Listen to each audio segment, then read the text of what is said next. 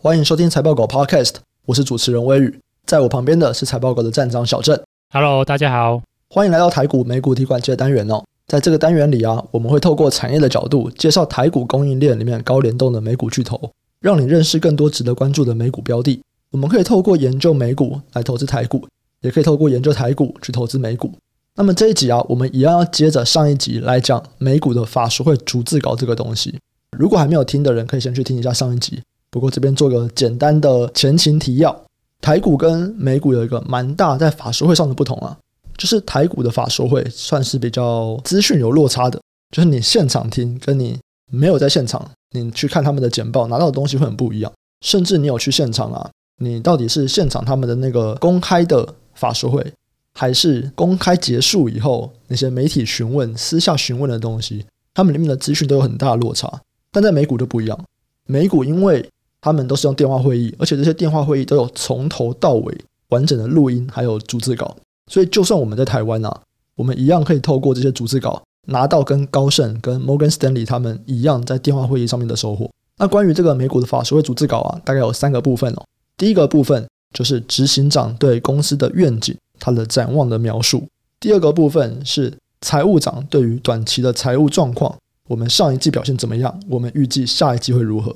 第三部分则是法人，不管是高盛的啊、大摩的啊、小摩的分析师，他们在对这些执行长、对财务长做关心议题上面的 Q&A。那在上一集里面，我们就讲了短期投资人应该要看哪一些部分，然后要怎么去看它。那从这一集开始，我们就要来讲说，那长期投资人呢？今天如果我想要一个长报。就是我想要跟着公司一起长期成长，报个五年、十年、十五年的人，那我在法说会逐字稿里面，我应该要去看什么？我应该要看它吗？那小曾可以来帮我们讲一下吗？就是今天如果像我去投资美股，那我可能就是，诶，我很想买特斯拉，我想买 NVIDIA，因为我看好他们可以长期成长，那我就是要跟着公司一起成长。那如果我是这样子的想法，我在法说会里面，我应该要看什么？他会给我什么样的帮助呢？因为之前微宇好像有跟我聊，就是说，哎，他去跟我们用户聊聊之后，发现，哎，我们用户其实对于成长股这边的投资的兴趣是最浓厚的嘛。嗯。然后大家也很想知道，或是会特别想知道说，哎，每一间公司的长期的成长的一些策略啊、愿景啊，到底这些资讯要从哪里找到嘛？对，那我觉得说这个资讯啊，你与其就是从一些呃新闻啊，或者是别人的分析啊，其实我觉得你就是直接到。公司的法说会逐字稿里面来去看，就已经有非常丰富的讯息了。那我个人的话，最推荐的就是你去阅读法说会逐字稿里面第一个环节，就是执行长对公司未来的成长愿景的展望的说明。执行长这个谈话跟我们先前聊的财务长的谈话会比较不太一样。财务长都是焦聚在短期的，比如上一季的营运表现，然后下一季的就是财务预测，都是很短期的嘛。可是，如果执行长的话，你会发现说，他有会谈到更多比较像是，比如说我未来十年，我觉得趋势在哪，或者是说这家公司，我们公司相对其他的对手，我们的优势在哪？所以在接下来的未来的可能五到十年，我们会怎么样从市场这边得到更多的成长或市占率？那像这样的内容啊，会更多的是在执行长的叙述的区块里面去得到这些内容。那这个就跟我们前面提到的，像财务长啊，或者是说法人，因为法人还是比较关心短期啊，那所以在里面得到的资讯会很不一样。因为我们先前也分享了不少美股公司嘛，嗯，对吧？那我们就干脆就以我们先前分享一些美股公司来做一些范例好了。我们就先聊美光好了。如果大家听我们的这个季报解析啊，常常会听到我们比较像是在讲就是财务长或法人的观点嘛，比较是上一季或下一季嘛。可是其实美光的执行长啊，在他们每一季的季报法说会里面啊，其实会谈论很多他们对于比较长期未来的观点展望。我这边就整理一下，就是说，如果我今天是根据过去的四到五季的内容啊，公司是怎么样描述他们的未来的成长的一个方向好了。那美光的经营阶层，他们其实就会说，哎，我们认为未来的十年啊，AI 高速运算还有五 G 应用到物联网啊，会产生大量的数据。这些数据量会比过去二十年人类产生的数据量更为庞大，对，那所以这么庞大的就是数据量，它就是需要更多的记忆体，所以这对记忆体是好事。第二的话，公司也会反复叙述说，这些 AI 跟高速运算呢，它对于资料的存取速度也会持续提升，因此对记忆体的存取的速度也会要求，这会带动这种高阶的高速记忆体的需求也会大幅成长。那最后公司又提到，就是说，哎。我们目前在制程的面向啊，是领先对手，所以在上面这些趋势之下，美光就会成为 AI 高速运算、五 G 这样的需求之下的最大受益者。听完这些话，你看完就是过去的四到五季，公司都在谈论 AI，公司都在讲高速运算，公司都在讲五 G。那所以，如果你是一个看好美光的成长力道、想要长期投资的人，你接下来应该关注在哪一些市场的趋势？我想，自然一定就是 AI、高速运算、物联网这些市场的发展，就会是我们后续追踪美光成长表现的一个关键。诶，这样听起来啊，是不是应该要看好几季？就一定要看好几季，我才会知道说这个公司他们所在讲的愿景或者是故事主轴到底是什么？他没有办法单单从一季的逐字稿里面看出来。其实你可以看一到两季都可以。一到两季可以，是因为说，如果这个公司看好的趋势不变，你看一到两季就可以。嗯，可是比较比较怕就是说，哎，公司其实方向在变。嗯嗯。比如像我们先一集的聊的这个 Facebook Meta，它就在变了嘛。它是在去年才提出元宇宙嘛。他可能以前会提到说，哎，我有 VR 的产品线，对对对对，对吧？对，可是他从来没有把这个 VR 产品线上升到一个，这个就是公司未来的方向，没有。哦，对对对，就是只有在去年的话，突然就是公司连名字都改了。嗯，所以就是说，如果是我来看这个公司的故事啊，我一定会连续看个几季，我想知道它有没有在变。嗯嗯，那所以这个变就会对我们的认知有产生很大影响。譬如，如果今天在五年前或者十年前啊，如果今天在一五一六年呢、啊，如果我们去看美光啊。他在叙述他的成长方向，不是在谈大量的这种什么 AI 高速运算，他有很多的内容在讲行动，在讲手机这个需求刺激了更多的就是容量。可是如果再过到现在，这经过就是五到八年之后，他在谈就是他的未来成长方向已经变了，他对行动的说明已经变得比较淡了。他一直在强调就是说未来的就是十年是 AI 的世界，是高速运算，是五 G 带来就是大量机器会产生数据的一个年代。那他们很看好这些新的应用带来的成长，嗯，那所以如果你今天是投资美光的投资人，你看到这样的现象，你就要跟着改变了，就是说从行动跨到这些新的应用领域。就会是你对于美光关注点的一个转变，要改变的一个地方。再来说，你就可以去好好思考，就是说，OK，美光在过去行动的时代，嗯，它的确也算是有一席之地。可是，如果未来往 AI、高速运算、五 G，它真的有一样强的，就是竞争优势，可以在这市场里面跟着成长吗？嗯，诶，那这个就会成为是我们未来在追踪公司的表现上面，我们就要特别关注的。那我就会根据就是每一季的法说会逐字稿、公司谈论的内容来持续追踪，说，诶，公司对于它的成长面向的说法。有没有什么改变，或者说它有没有真的达到它的一些观点？像我觉得这一季有个很大的一个观点让我值得注意啊。公司很明确的提到，就是说目前整个 DRAM 市场最大的需求已经是伺服器了，嗯，已经超越行动了。这个跟公司过去的就是几年谈到的趋势是一样的，嗯。然后公司也有提到，就是说他们已经做好准备了。他们在制程上的领先，让他们可以在最新一季的不管是 DRAM 或 NAND Flash 伺服器的一些产品线得到很高的成长，甚至我认为也许是有抢到一些市占率。那这些就是对于我们去验证公司的成长故事是一个很好的观察点。所以我觉得执行长的谈话，我觉得如果你今天是一个喜欢投资美股成长股公司的，一定要看。就像说你今天投资特斯拉，你一定会去看 Elon Musk 的发言嘛。今天就算不投资特斯拉，也会去看 Elon Musk 的发言。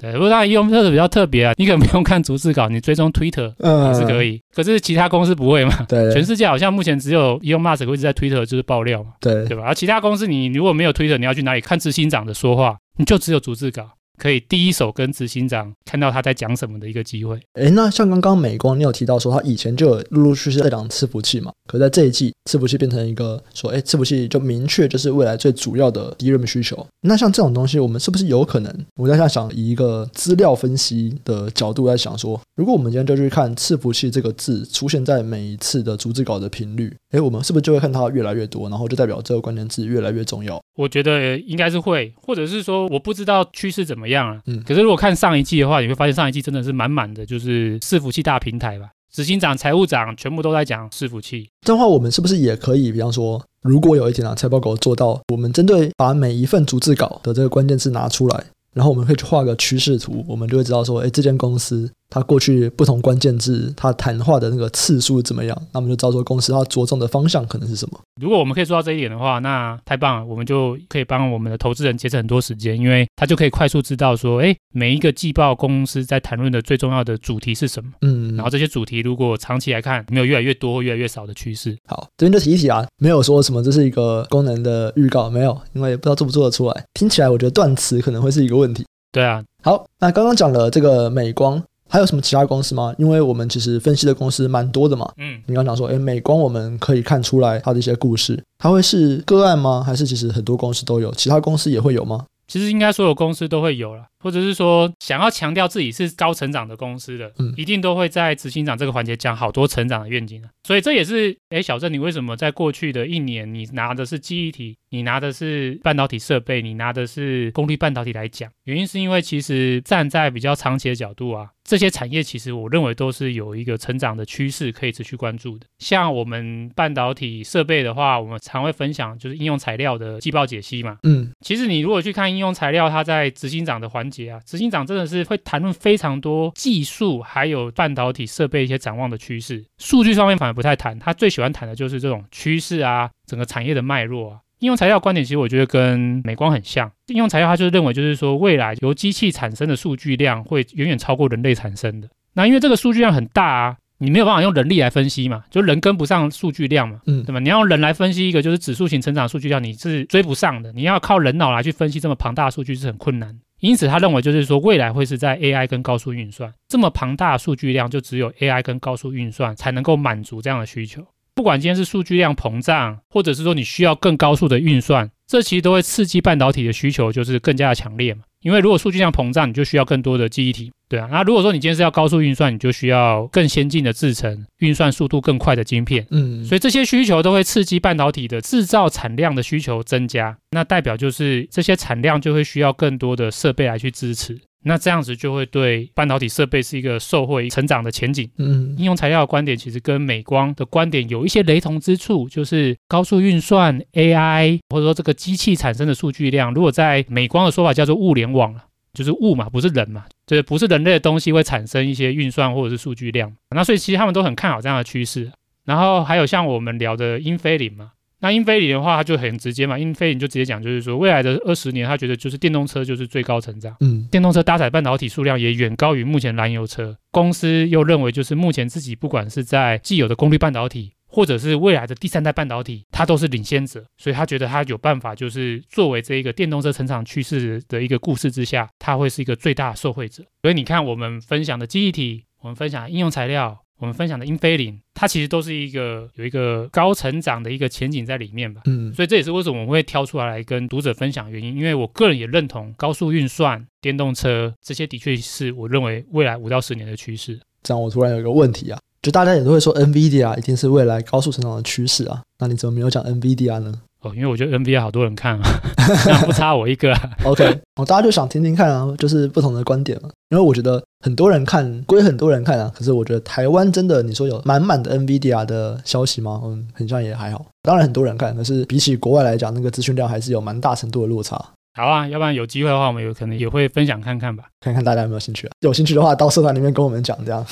OK 啊，没问题啊。因为我发现我们真的是讲什么，大家就会对那块会有点兴趣嘛。嗯，例如说我们蛮常讲记忆体，然后我们讲功率半导体。那，其实，在我们社团里面，在讨论记忆体的人就蛮多的。我觉得我们社团应该算是少数财报狗智囊团啊。我们的 Facebook 社团应该是在几个讨论美股的群组里面，记忆体占比算蛮大量的一个社群。我觉得应该蛮不一样的，跟其他平台比起来。不过这个我觉得好像也没什么好奇怪啊，或是说不讨论记忆体反而很奇怪，因为其实记忆体是半导体目前就是产值比重占比最高的。嗯嗯。如果说你今天是对半导体有兴趣的，你一定是不会不谈记忆体啊。所以像我们的内容或我个人的研究算是比较广泛的半导体嘛，那其实像记忆体我就会谈嘛，那或者是说像功率半导体我也会谈。像我们聊的这个艾斯摩尔啊，或者是应用材料啊，它其实泛整个半导体嘛，或者说它也会有很多的这一个故事或者是趋势是集中在逻辑 IC 的面向，那我们也会谈。反正我觉得就是说，只要半导体的一些东西，如果大家想听的话，哎，都可以跟我们讲。那我们可能会再找机会分享这些半导体相关的公司吧。那我再来插一个题啊，这个真的是蛮差题的，因为你要讲到半导体了。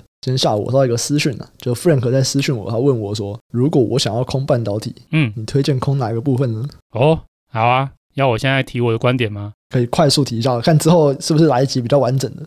嗯，这样应该不会被一些主管机关关注吧？不会吧？好，反正我们是免费，应该还好。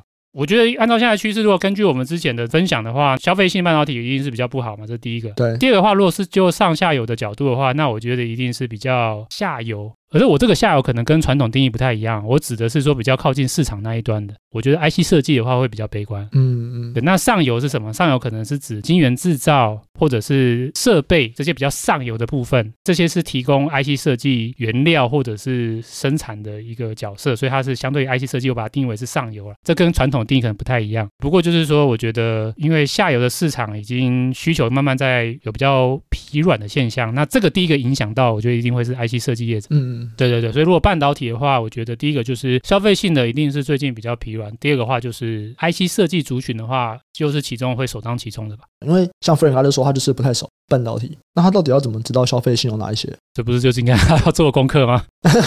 这就是消费性没什么好说。半导体的需求其实就是稍微看一下，就几大重点嘛。那第一个一定是手机嘛，嗯，对啊，手机的话是目前占整个半导体产值一个很大一块嘛。那其次的话，可能就是像 PC 跟伺服器嘛，嗯，这些就是有运算需求。记忆体也是一块，而记忆体会通常它的循环跟需求特性跟逻辑 IC 不太一样，所以后来会拆开来看。总之，终端需求应该目前最主流就这几个吧，或者是很简单，你叫他直接去看台积电就好啦。台积电就是整个半导体缩影啊，台积电的营收的比重是什么？大概就是个缩影啊。哦，没有啦，我说的是他要怎么知道有哪些公司？哦，他想要知道有哪一些公司哦，这是不是就蛮困难的？因为当时他会推荐他到财报狗的那个大盘产业页面来去看台股的半导体产业链啊。因为当时他在问这个问题的时候，我就只能说，呃，你可能要去听一下我们 podcast。哦，他没在听就对了，他应该不是每一集都有听啊。OK OK，就要去用我们的那个、啊、大盘产业功能、啊。还是他不投台股，他要知道美股是不是？他要知道台股啊，所以他才会不熟嘛。那就去用我们的大盘产业页面啊，我们已经帮你整理好半导体的相关的公司了。嗯，你这样讲讲好像也是诶。我们可以去看一下，比方说像电脑周边设备的这个产业里面有哪一些公司？对啊，然后这边都是属于你说的比较偏向消费型的，然后比较下游的部分。对啊，台股就是在手机的供应链跟 PC 的供应链，其实有蛮多蛮多的族群呢。好，刚刚差题差的有点远，我们把它拉回来。我们刚才讲的事情是美股的法说会逐字稿，长期投资人应该要看哪一些部分，然后他们要怎么去看它。所以小郑先讲了一个，是在讲说，我们第一个要看的是执行长对公司未来成长展望的叙述，通常可以多看几季啊，不然它可能会有一些变动。那当然，我们也可以从这些变动中看出来，执行长对未来的这个他们关注的重点啊，或者是他认为当下最重要的事情的一些转变。不过可能就是多看几季，那相同的部分就会是。公司比较不变的这个愿景，那我觉得执行长讲的，就像我刚刚提到的啦，他比较偏向于像愿景的部分，或者是说我们看好什么，所以我们要做什么。像英飞凌就说，哎，我们看好电动车，所以我们现在是去做这种第三代半导体，然后我们在做这种可以跟着电动车一起成长的这些东西。这样，可这个东西比较像是比较大的战略方面的东西吗？就是，哎，我们看好未来人类的这个趋势，所以我们也投资在这个方向。可在战术上面呢，就是那我们要怎么样去达到它，或者是我们的竞争优势是什么？这些东西他看得到吗？他该去哪边看呢？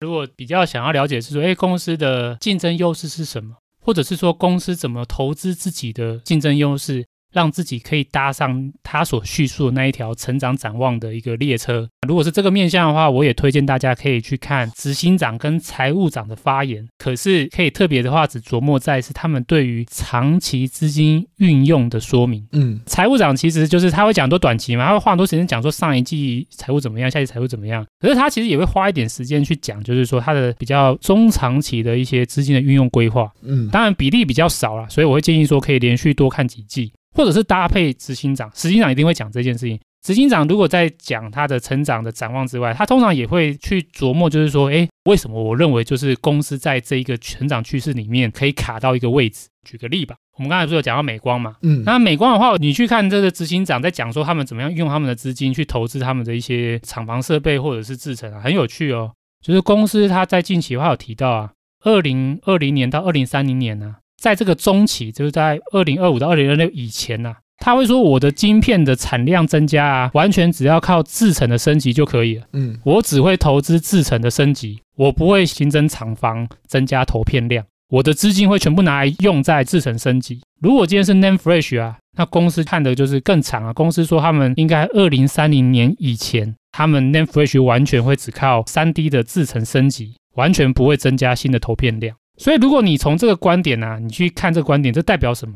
代表就是说，嗯，公司如果相对他的对手啊，他在投资上面有个很奇怪的点，就是说，他不会增加投片量，他完全都把他的资金放在制程升级。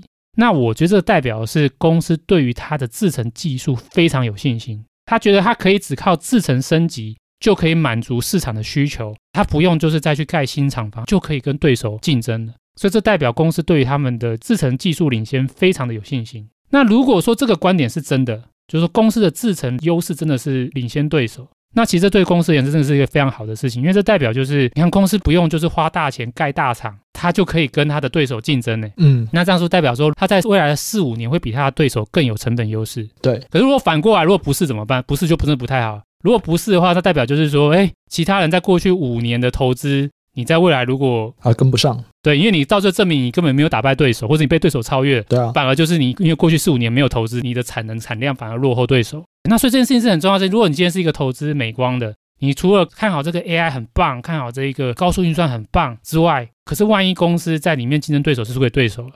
那他一样也是没有办法享受这个成长，所以如果我们在看公司的叙述的话，就知道，哎，公司把它的成长的一个竞争优势重点放在是制程，嗯，那我们就要去了解说，公司的制程是不是真的这么领先？公司说它制程领先是真的还假的？那我们可以透过这里面的观点是持续追踪，对，像如果去追踪美光的季报，你就会发现说这几季不断会讲，就是说它 DRAM 的 E Alpha 已经是到多少比重了，NAND Flash 一七六曾经到多少比重了。那你要知道这个公司这样子是领先还是落后，其实很简单，你就是去看它的对手，像威腾、像三星、像海力士，他们的 DRAM 跟他们的 NAND Flash 目前制成是在多少，嗯，你就可以马上知道说公司到底现在是领先还是落后。那如果去比对之后，你会发现说，哎，美光真的是领先。那至少我们就知道说，在目前为止，公司的竞争优势看起来在制程上面是真的有领先。对，那这样子很有可能公司这个未来五到十年的成长，公司所叙述的这个故事，嗯，那是真的可能是蛮有把握，是蛮有机会达成。我们可以用这样的想法去看公司的一些观点。这样子的话是美股比较独特的嘛？因为我们可以直接去看到说，美光的制程跟其他公司的制程，他们的进展到哪边？这是只有美股才比较容易做到的事情吗？其实也没有啦，一般法说会其实公司都会讲，因为这个东西就是法人关系。如果你是半导体制造，这个制成的就是状况，一定是法人最关心的嘛。就像说，每个人去台积电法说会，一定是问他现在是三纳米的进展是如何嘛？对。甚至有人会问说，你对于三星的良率状况要不要发表一些观点？对，这些都是市场最关心的。只是说，美股的好处是在于，就像我们前面提的，这些资讯在法说会组织稿都会很透明的揭露。嗯。可是台股的公司就不一定了。譬如说，你说台积电可能会出来说嘛，哦，很好，那大家都知道。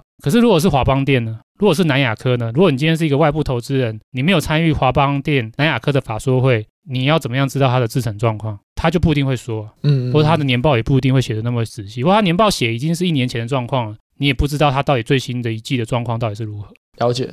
好，所以以上啊就是我们这节内容。那这一集啊算是我们最后一集，在教大家怎么样去阅读美股的法说逐字稿，算是下集啊。如果你们想要看法说逐字稿啊，就是像财报狗网站上面其实都已经整理得蛮详细了，我们有近十季左右。那其实之后可能还会再往前补啦，这个看看我们的规划是怎么样。不过我觉得十季也算蛮多了，十季也是两年半了这样。我们在这一集里面就是跟大家分享说，长期投资人应该会怎么样去阅读美股的法说会逐字稿。主要啊就是我们要去看执行长对公司成长的展望叙述，还有执行长还有财务长对这个长期的资金运用规划。那跟短期比较不一样的是，短期投资人可能更在意的是这一季的表现跟下一季的预测嘛。那长期投资人的话，就会比较看长期的部分，在财务长这边。那因为他们讲的这边会比较少一点，所以可能就会多看几季，把它统整起来，我们才会知道说，那长期来看他们的资金规划大概是怎么样。那以上啊，就是我们这集的内容。那如果你对哪一间公司的组织稿有兴趣的话，或者对哪一间公司的这个展望有兴趣的话，其实都可以到财报狗智囊团，这是我们的 Facebook 社团里面跟我们讨论，或者是你可以直接去看看你有没有哪一季的逐字稿你特别感兴趣，你也可以就是把那段文字贴过来，然后大家可以一起讨论。这样还没有使用过我们功能的啊，你可以随便搜寻任何一档你感兴趣的美股标的，在财报狗网站里面搜寻完以后，到左边有一个财务报表，然后选择电子书，点进去以后啊，你们就会看到法说会逐字稿这项功能，点进到任何一季里面会有英文，还会有中文。想要去中英对照的啊，你随便点一个段落，比方说你点英文的某个段落，那中文就会跑到对应的段落。那你点中文的某个段落，想要看原文，英文也会跑到对应的段落。我觉得这个比较起来真的是蛮方便的啦。好，那我们这集就先到这边，我们下期再见，拜拜，拜拜。